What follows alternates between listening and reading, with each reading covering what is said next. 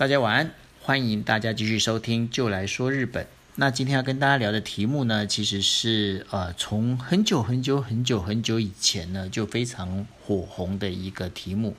叫做占卜。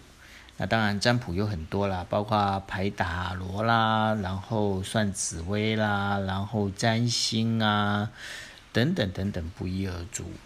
那我记得以前在呃。某周刊数字周刊还在盛行的时候，大家最喜欢看的是什么？就是星期四看那个马法达。那后来马法达也开始数位化之后，它就不在那个一般的平面杂志上去出现。同样的，在日本呢，也是有相同的趋势。怎么说呢？呃，因为大家如果有去过日本，然后早上把那个电视机打开的时候，你们就会发现。日本呢，他们的晨间新闻跟台湾有一个地方不太一样，他们的次序依旧呢跟台湾就是相同的地方呢，就比方说他们一定是汇报新闻啦，汇报气象啦，汇报国内外的这些相关的重要的头条啦这些东西，但是呢，他们会多一样东西，就是每一个大概是呃五十分到五十九分之间。他们就会播出呢，就是所谓的那个幸运色或者是幸运星座。那每一个人呢，就是日本人，他们要出门前，他们除了看气象之外，对他们来讲，就是今天该穿什么样颜色的衣服，今天会遇到什么样的星座是自己的幸运的一个星座，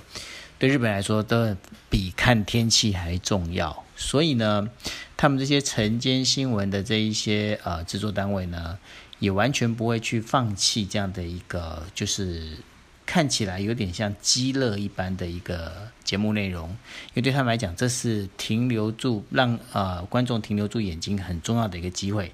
当然，相对的，这就是能够卖得更好的一个广告费用。在这个收视率里头，其实我们可以看到，就是呃，占星这一件事情，人们对于未来的不确定性。他们所抱持的一种不安，其实也是一个非常有趣的一个现象。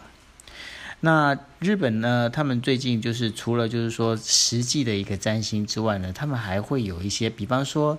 呃，用手机来呃，就是那个通讯软体来跟就是占会占星术的这一些，或者是呃能够占卜的算命师呢，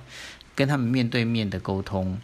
甚至呢还有一种是。你只要抽塔罗牌，他就给你戴上那个 VR 的头盔，把头盔戴上去之后，它所呈现出来的声音跟影像呢，就是你这张塔罗牌所代表给你的意义。这真的是所谓一切尽在不言中啊。那当然还有一种就是呃，他们现在也会跟呃，就是一说一些异业结盟，像有一些呃，计程车呢，他们就可以呢找就是。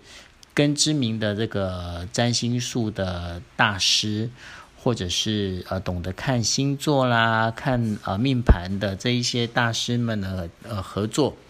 那你只要预约呢，大概就是三十分钟，四千多块钱，然后大师们呢就会帮你，就是在这个车上呢，直接就帮你占卜啦、卜卦啦这些事情。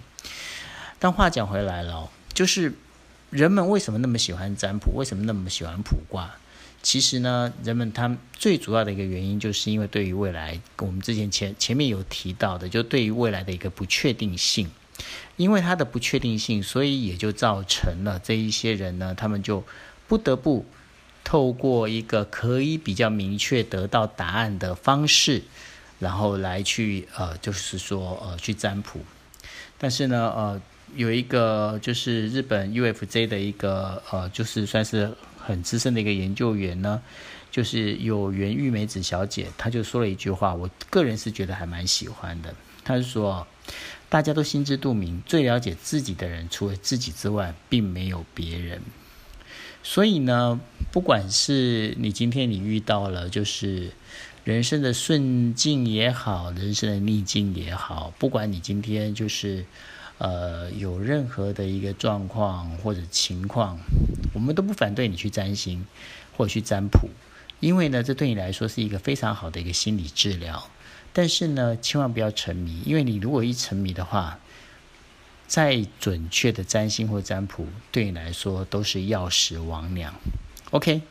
好了，那今天就是跟大家聊到这里。那这就是呃，就来说日本，也欢迎各位持续的收听，谢谢大家，晚安。